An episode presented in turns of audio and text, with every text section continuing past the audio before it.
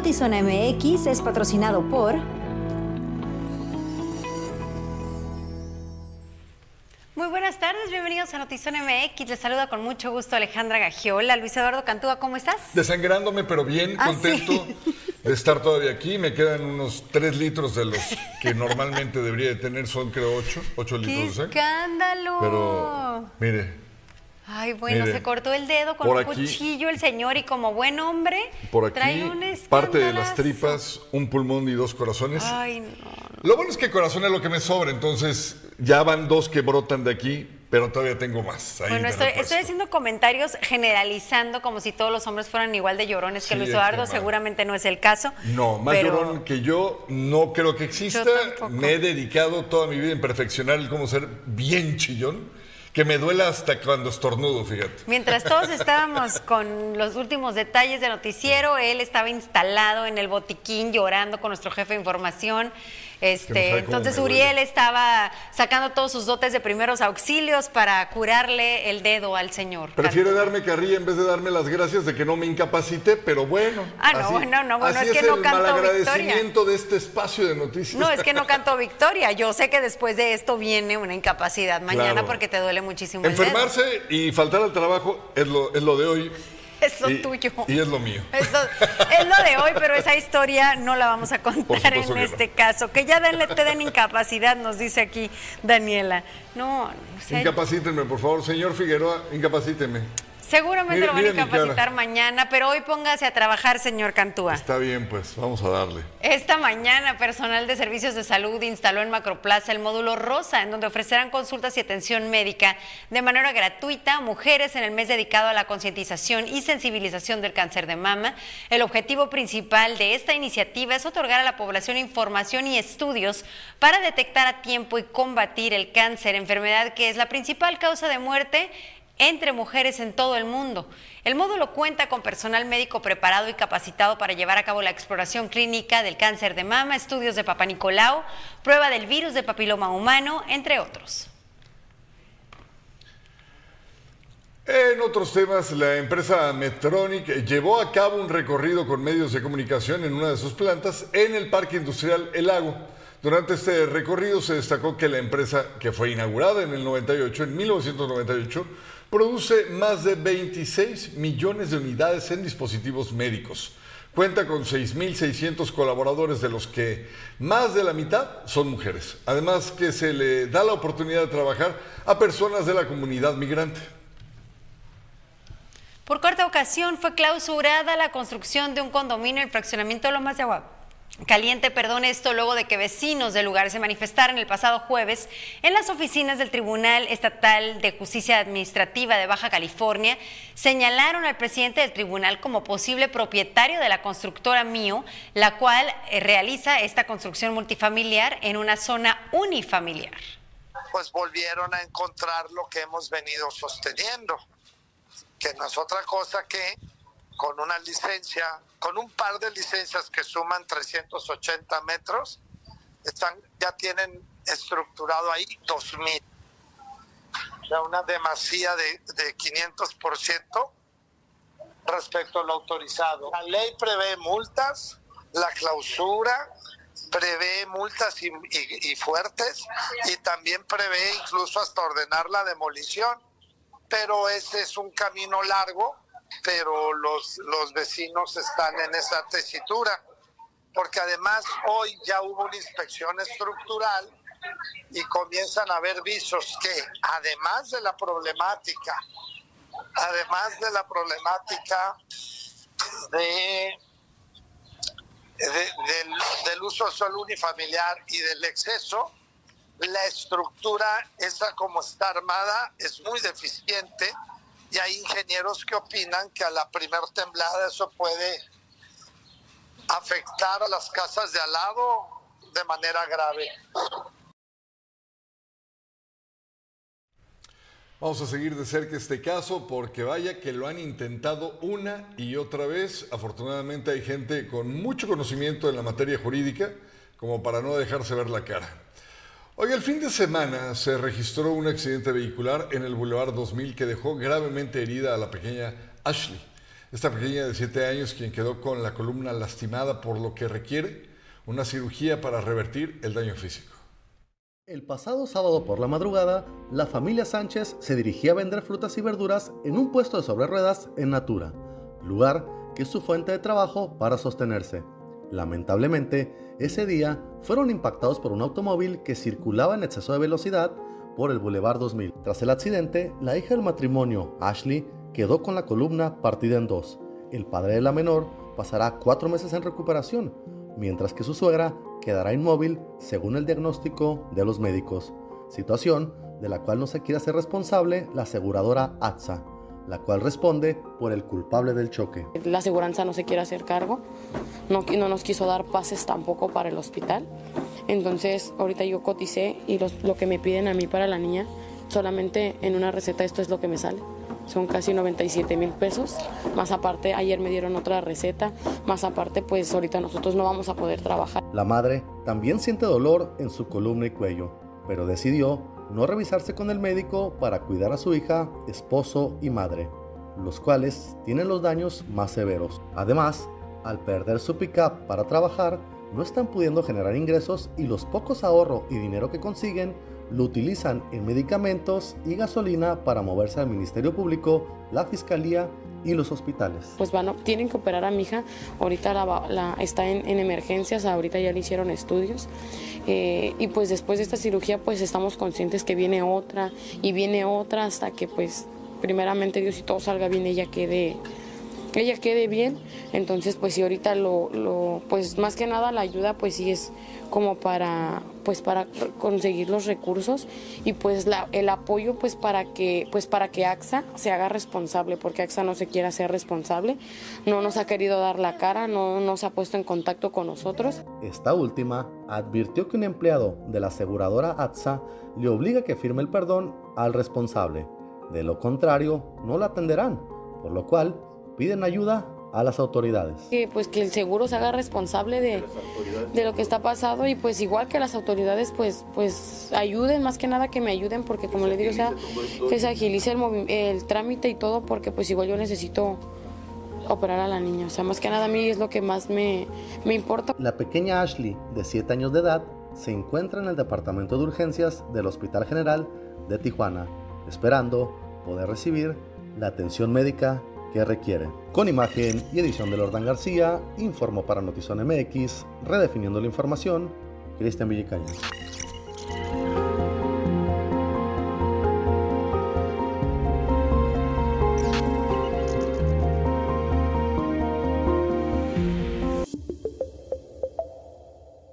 Bienvenidos a Cleanbam, 24 horas de entretenimiento gratuito. Aquí les damos una guía de uso para disfrutar de nuestra plataforma. Primero, ingresa a la web buscando portal Klimbam. Accede a la página. Navega por la plataforma. Selecciona en el menú el programa de tu preferencia. Entra y disfruta del programa. ¡Listo! Ya estás navegando en Klimbam. Comparte con tus amigos, familiares, compañeros de trabajo y sigue disfrutando las 24 horas de Klimbam. Diversión e información en un solo clic.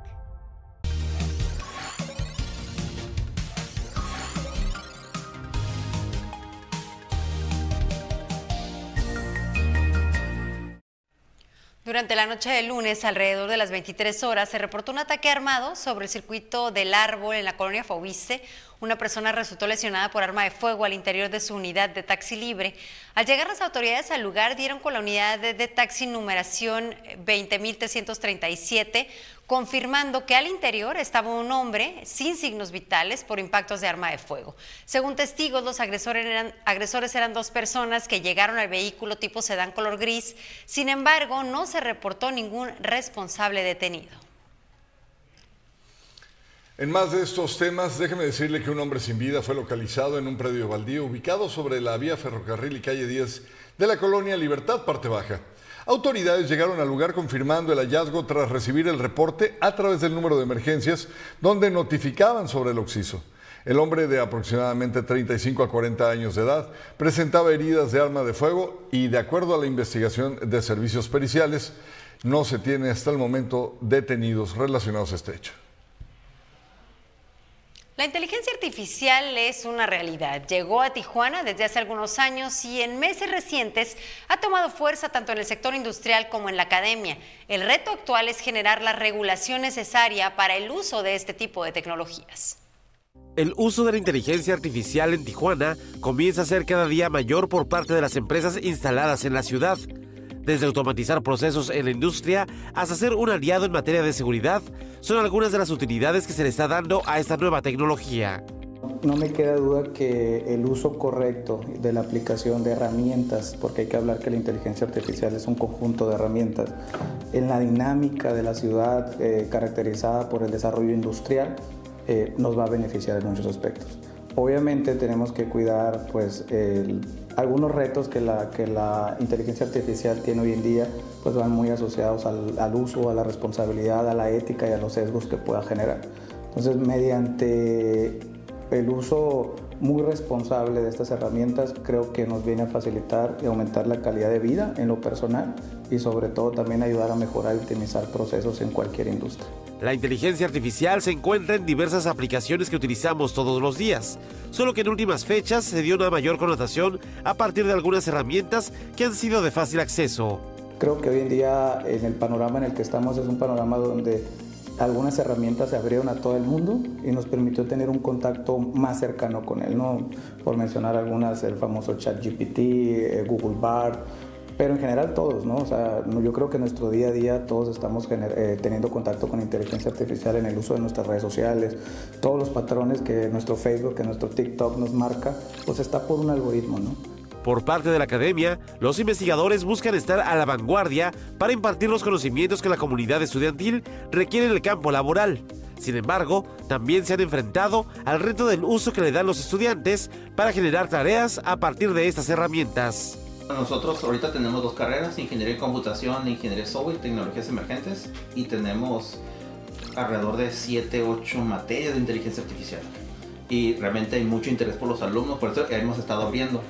Pero pues también, pues como decimos, los alumnos son alumnos y van a tratar de usar herramientas o sea, tenemos muchos puntos de vista. Yo en las materias les he tratado de enseñar qué es la inteligencia artificial, sus alcances, sus pros, sus contras, lo ético, lo no ético. Uno de los puntos en los que los dos entrevistados coincidieron es en la necesidad de controlar el dilema ético que representa el uso de la inteligencia artificial consideraron que se requiere regular el tema para evitar afectaciones entre la población, así como el uso que se le dé. Yo estoy completamente de acuerdo por lo mismo, porque sé los alcances que puedes llegar con, la inteligencia artificial. O sea, imagínate la que digo que es la inteligencia artificial que están diseñando más para que sea vilmente malvada.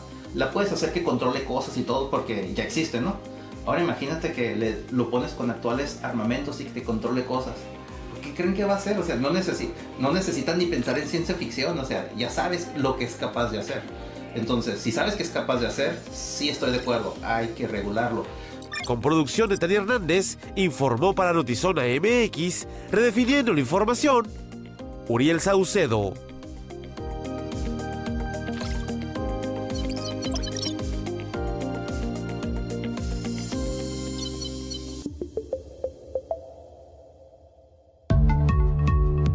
Rehabilitación del Centro Acuático Rosarito en la Unidad Deportiva Andrés Luna.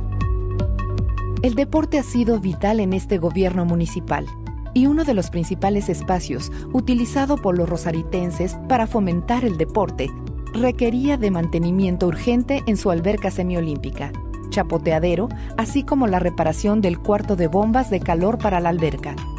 Todo ello se realizó con una inversión de 7.340.000 pesos todo con recursos propios, gracias a las finanzas sanas de este gobierno. Así cumplimos nuestra promesa de impulsar el deporte a través del mejoramiento de las instalaciones deportivas. Esto es infraestructura que brinda bienestar. Informe 2. Resultados de gobierno. Araceli Brown Figueredo, presidente municipal de Playas de Rosarito.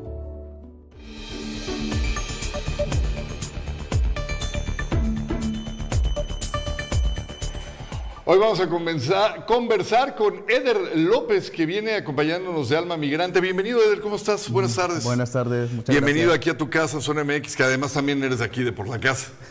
sí. Oye, platícanos un poquito, Eder, eh, para que empecemos, pues, desde, digamos, el contexto de raíz. ¿Qué es Alma Migrante? Alma Migrante es una asociación civil sin fines de lucro que está ubicada acá en Tijuana.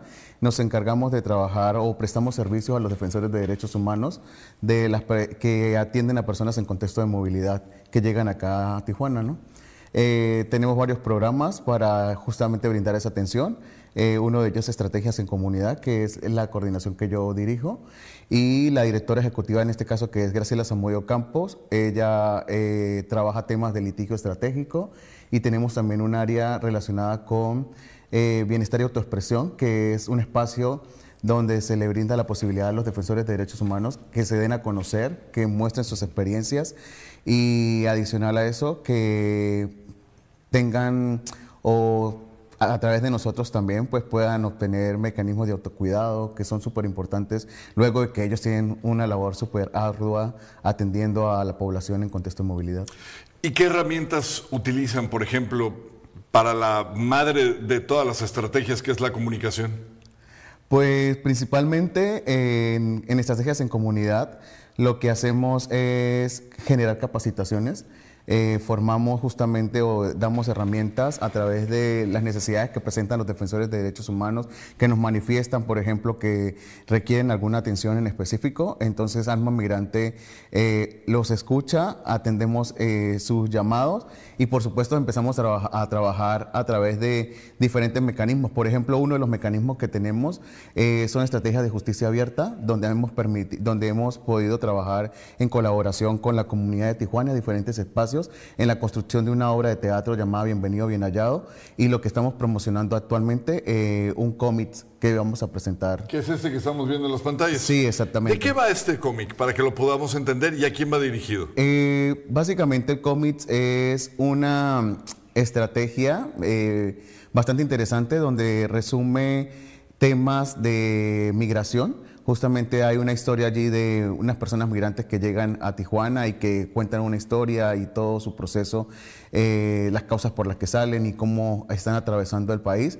Pero principalmente uno de los contenidos centrales de este documento o de estas estrategias es este, promocionar lo que ha sido la sentencia 1597 que ganó Alma Migrante en el 2021, en la cual pues... Eh, trae dos mensajes súper claros. Es una sentencia donde un juez de Tijuana señala que la policía municipal no tiene facultades migratorias. En este caso, la policía municipal no debería estar pidiéndole documentos a una persona en contexto de movilidad. La policía municipal no, pero hay una, eh, un organismo de seguridad que sí lo puede hacer. Eh, Porque acabamos de ver al ejército apostado en playas de Tijuana haciendo las veces también de policía sí. del CBP. No, literalmente pues quien eh, el responsable de estar haciendo todos estos mecanismos, por supuesto, es el Instituto Nacional de Migración, quien pues pide documentación y todo ello, ¿no?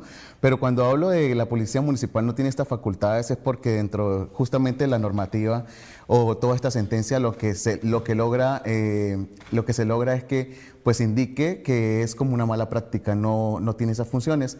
Entonces lo que hacemos con el cómic es que tratamos como de llevarle a la ciudadanía esta información que es importante, porque como trata de, defensa de derechos humanos, pues lo ideal es que la sociedad pues esté informada sobre las cosas que se están haciendo, que se siguen haciendo aun cuando está la sentencia, se siguen haciendo, y lo ideal es que pues podamos accionar conociendo pues cómo evitamos esto, ¿no? Eder, y con toda honestidad, ¿qué tanto interés le ves a la comunidad migrante de informarse? Porque a veces siento que su único objetivo, inevitable, e inesquivable, es cruzar a Estados Unidos a como lugar. Y luego viene una serie de desinformaciones que tú déjate que te atrapen, de todas maneras ahí ya cuando estés tienen que procesarte, etcétera. Pero realmente cuántas ganas les ves de quererse informar? Oye, pues fíjate que eh, una de las principales luchas, digamos, que tienen las asociaciones civiles o todos los que trabajamos con la población es es como evitar que, justamente busquen los mecanismos de trata para que puedan llegar a los Estados Unidos. Y una de las cosas que se hace un poco difícil es porque las personas se dejan llevar por la información que aparece en redes sociales, porque alguien logró hacerlo y empezó a comunicarlo. Lo hice de esta forma pensando que hay como una receta para todo el mundo y eso no es así. Eh, a veces no se miden pues justamente las situaciones o los elementos que les van a afectar en el proceso o en, o en su tránsito y pues deciden como acudir a lo que ven que ha sido más, más fácil, pero a veces no se informan justamente de lo que, de lo que realmente debiesen atender. Nosotros desde Alma Migrante no le decimos a una persona, haz esto, no haz aquello. Nosotros simplemente en temas de, defensa de derechos humanos lo que tratamos es de brindarle la información que ellos necesitan y justamente sin, sin, sin alterar de repente el plan que trae la persona. Perdón que te interrumpa, la información que necesitan para intentar quedarse en este país o para intentar cruzar de la manera correcta. Sí, o sea, más allá que de, cruzar de la manera correcta, pues justamente es que tengan como la asesoría ¿no? legal que se necesita. Por ejemplo, si una persona quiere o tiene, o tiene todas las características para poder solicitar un asilo, pues por supuesto canalizarlo con estas organizaciones de la sociedad civil que trabajan justamente estos temas. Pero si hay personas que tienen el interés de quedarse eh, en México y su, y su, digamos que su punto final de destino quiere ser México, pues por supuesto Alma Migrante lo que trata es que si necesita un proceso de regularización migratoria, pues nosotros brindarles asesoría para que por lo menos... Eh, tenga principalmente el documento de identidad que le va a garantizar eh, acceso a derechos, ¿no? Acceso a derecho a la educación, si en este caso son familias que traen niños, niñas y adolescentes, o acceso a salud. Y también pues eh, trabajamos de la mano o tratamos de hacer todo un esfuerzo desde Alma Migrante en que pues tengamos vínculos con las autoridades justamente para Em, si una persona requiere de repente alguna atención, la Comisión Estatal de Derechos Humanos, pues nosotros justamente vamos de la mano con todas estas asociaciones. Dos preguntas en una, Eder. Eh, ¿Qué tanto apoyo recibes de parte de los gobiernos de México y de Estados Unidos como para que esta eh, función que llevan a cabo pueda mantenerse de pie? Porque pues para todo esto se necesita lana. Sí, pues económicamente no, no, realmente no podría hablar de en términos administrativos.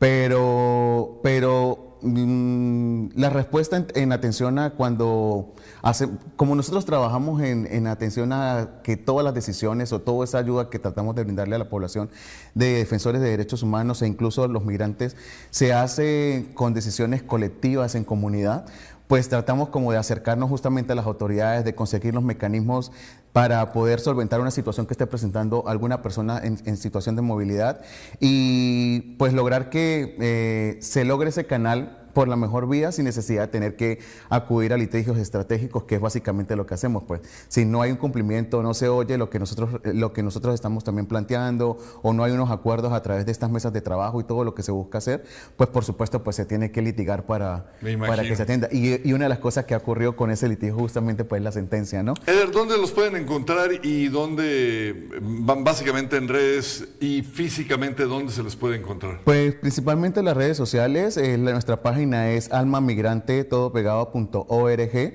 y en las redes sociales en Facebook y en Instagram Alma Migrante AC. Allí nos pueden encontrar, pueden, pueden conseguir información de lo que hacemos, eh, todas las actividades que constantemente estamos desarrollando en comunidad, con, junto con autoridades, con las organizaciones de la sociedad civil, porque justamente hacemos sinergias con ellos. ¿Algo que quieras agregar antes de despedirnos? Sí, pues invitar a las personas a que nos acompañen el 9 de octubre en las... En, la Casa de la Cultura de Altamira. De 4 a 7 de la noche vamos a presentar el COMI El Amparo de Tijuana. Es súper interesante lo que está escrito allí. Las personas que han hecho parte de ese trabajo eh, pues tienen historias que contar. Y más allá de esto, pues hay una persona que nos visita desde Holanda, que es Laura Márquez de IOS Justy, con quien colaboramos en este, en este COMIT. Eh, va a estar acá pues también facilitando un taller donde incentiva a las personas a cómo ser héroes y heroínas en atención a todos estos temas. Muchísimas gracias, Eder López aquí con nosotros, Alma Migrante. Ya lo sabe, en sus redes sociales búsquelos y en la medida de lo posible también conviértase en una parte fundamental de este trabajo que hacen ellos, que es el de informar, esparcir la información, porque seguramente eso también puede aliviar mucho esta crisis humanitaria que estamos viviendo. Por supuesto. La información. Gracias, Eder. Continuamos con más. Gracias.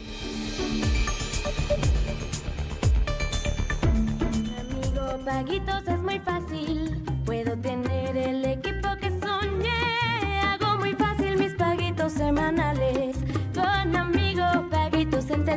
Me gustas tú y tú y tú. No solamente tú y tú Norma Bustamante, alcaldesa de Mexicali, presentó su segundo informe de gobierno ante comunidad y figuras públicas invitadas. Durante la ceremonia, la alcaldesa informó sobre sus logros y proyectos destacando la seguridad y acciones preventivas, protocolos y mesas de seguridad, el desarrollo del bienestar de la comunidad, la inversión en la rehabilitación de las vialidades de Mexicali y la recaudación de ingresos superiores en comparación a periodos anteriores.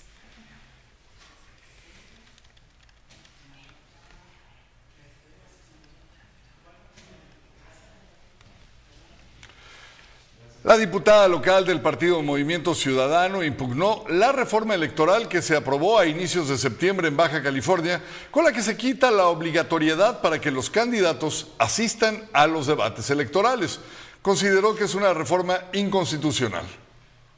Quitar la obligatoriedad de los debates de candidatos como parte de una reforma electoral que aprobó el Congreso del Estado fue impugnada dentro de una acción de inconstitucionalidad promovida por Movimiento Ciudadano ante la Suprema Corte de Justicia de la Nación. El 2 de septiembre los legisladores aprobaron una serie de reformas electorales un día antes de vencer el plazo en materia electoral. Entre los cambios está la eliminación de la obligatoriedad para que los candidatos asistan a los debates, por lo que está siendo impugnada. Bueno, nos limitan el acceso a la información por parte de la ciudadanía al no obligar eh, el que debatan y al no obligar a que se de que quien sea aspirante, candidato o candidata a un espacio de elección popular, pues bueno, no esté bajo el escrutinio público. Entonces, esas son las cosas más relevantes. Señalan que los diputados que lo aprobaron no sustentaron sus razones. Eh, la verdad es que es una grosería lo que están haciendo. Podemos ver incluso en el Pleno que, que, manifiestan el sentido de su voto, pero no argumentan una justificación.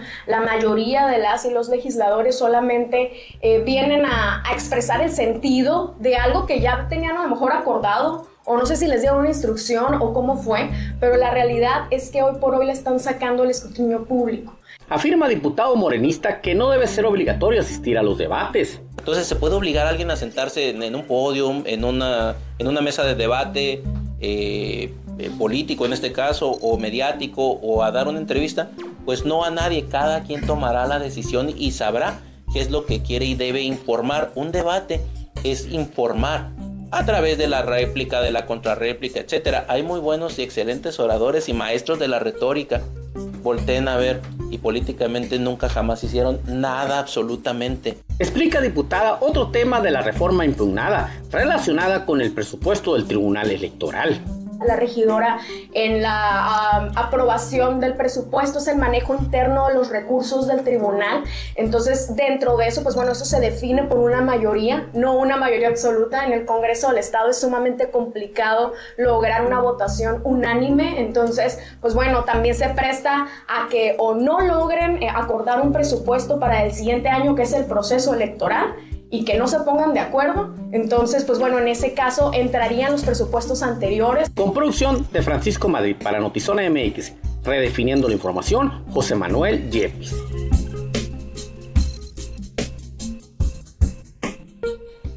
La edición número 12 del Foro Internacional de Análisis Cinematográfico FACINE 2023 se va a llevar a cabo los días 6 y 7 de octubre en la sala Carlos Monsiváis del Secut. La entrada no tendrá costo alguno y contará con una serie de proyecciones, mesas de trabajo y exposiciones. Tenemos 13 años ya llevando a cabo el foro. Eh, comenzamos con un foro local, se convirtió en un foro regional, después fue nacional y ahorita ya tenemos como unos 6, 7 años que ya es internacional. Esta, en esta ocasión recibimos ponencias eh, de, de, Francia, de Estados Unidos eh, y un montón de, de aquí de, de, México y una conferencia magistral que viene de, España, de Barcelona. Esos son los países que participan este año. Básicamente se abre convocatoria. Nosotros tenemos cuatro líneas temáticas. Una de ellas es cine y fronteras. La otra es cine como herramienta para la enseñanza. La otra es eh, cine y eh, teoría y análisis cinematográfico y cines regionales. Nos interesa mucho discutir específicamente lo que se trabaja de manera situada.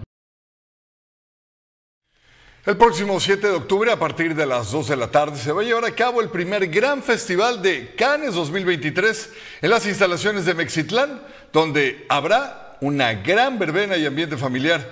En este festival se contará con un concurso y caminata de mascotas para promover el respeto y cuidado de los animalitos.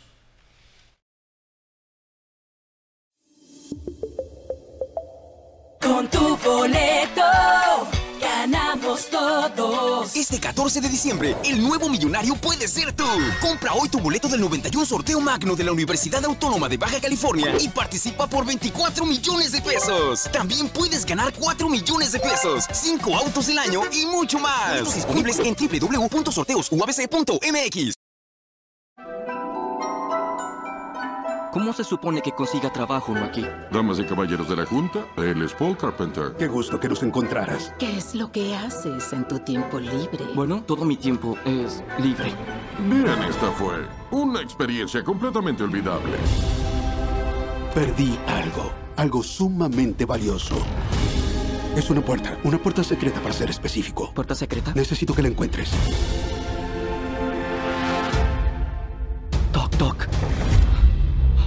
¿Te lleva a donde quieras ir? Este se convirtió en el mejor trabajo del mundo. ¡Vamos! ¡Wow! Es Cuidado. increíble. Quien cierra la puerta se queda con la puerta. La puerta secreta.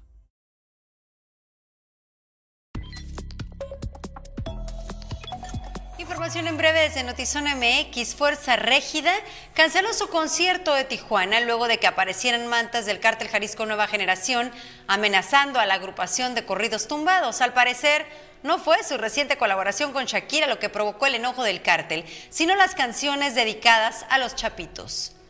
Un tiroteo deja tres muertos en un centro comercial de Bangkok. El sospechoso fue detenido. Destacan que los tiroteos masivos son inusuales en Tailandia.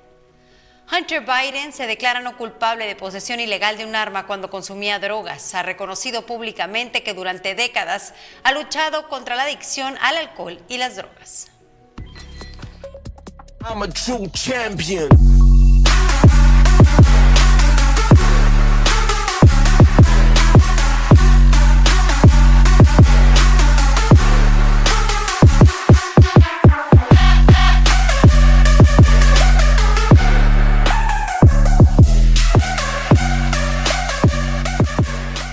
Bienvenidos a Zona Contexto, les saluda Pablo Barragán. En esta ocasión tendré la oportunidad de conversar con, con un colega de los medios de comunicación. Eh, inició todo, yo soy en Zacatecas, llega aquí mi papá, ¿no? es dentista, hace una vida en Tijuana, empieza a adoptar el estilo del béisbol a través de los padres de San Diego y bueno, el primer hijo que nace es un servidor, entonces lo empieza a involucrar y a partir de los cinco años fue un deporte que me atrapó, un deporte que me enamoró y lo practiqué hasta donde pude. Pues la, la- la idea era estar en las grandes ligas. Sí, sí, sí. Obviamente el sueño de todo niño es poder estar con los padres de San Diego, ¿no? Sigues al equipo, estás muy emocionado al respecto. Yo siempre dije, voy a estudiar la carrera de comunicación porque quiero estar bien preparado. Sea que funcione lo que yo aprenda, no sea que funcione, pero por lo menos voy a llevar armas a la guerra, ¿no? Para poder pelear un lugar y el que quiere también, pues va a batallar porque yo ya le llevo la delantera, ¿no? Fue algo parecido, pero al revés. O sea, entraste ahí a información general para luego pasar a deportes, sí, sí. o desde el principio tú entraste a deportes. Sí, yo cuando estaba estudiando la carrera llegué a un medio de televisión, pues más o menos para adentrarme, ¿no? De lo que era. Ya no está ese medio aquí en, en Tijuana, desapareció. Y lo primero que me dicen cuando llego, aquí deportes no, porque la persona está saturada, aquí solamente es información general y es la policíaca. ¿Le entras o no? Vas a salir con el reportero y vas a empezar a hacer tus pininos. Y yo, ¿qué hago, no? O sea, yo quiero deportes, pero bueno, está bien, pues, vámonos. Obviamente, desde el primer momento me di cuenta que no, eso no era para mí. Ya de por sí el puesto de jefe de prensa de un equipo de béisbol profesional es un muy buen puesto. Así es. Ya venía bien preparado y la persona que me entrevistó, Raúl Cano, pues se dio cuenta. Aparte de amabilidad, pues también mi conocimiento, ¿no? Fue un shock emocionante decir, wow, ¿no? O sea, ya, ya terminó, ¿no? La mala racha de no tener trabajo y bueno, trabaja en algo que le encanta, que es el béisbol y va a estar al frente de un departamento, como tú dices, de mucho trabajo, mucha responsabilidad porque eres pues todo lo que el, el equipo quiere promocionar, todo el equipo quiere decir. Es la comunicación directa. No te puedes equivocar, no puedes tener faltas de ortografía, tú lo sabes, en un boletín. Así Tienes es. que ser muy minucioso y si pierde el equipo, saber cómo escribirlo.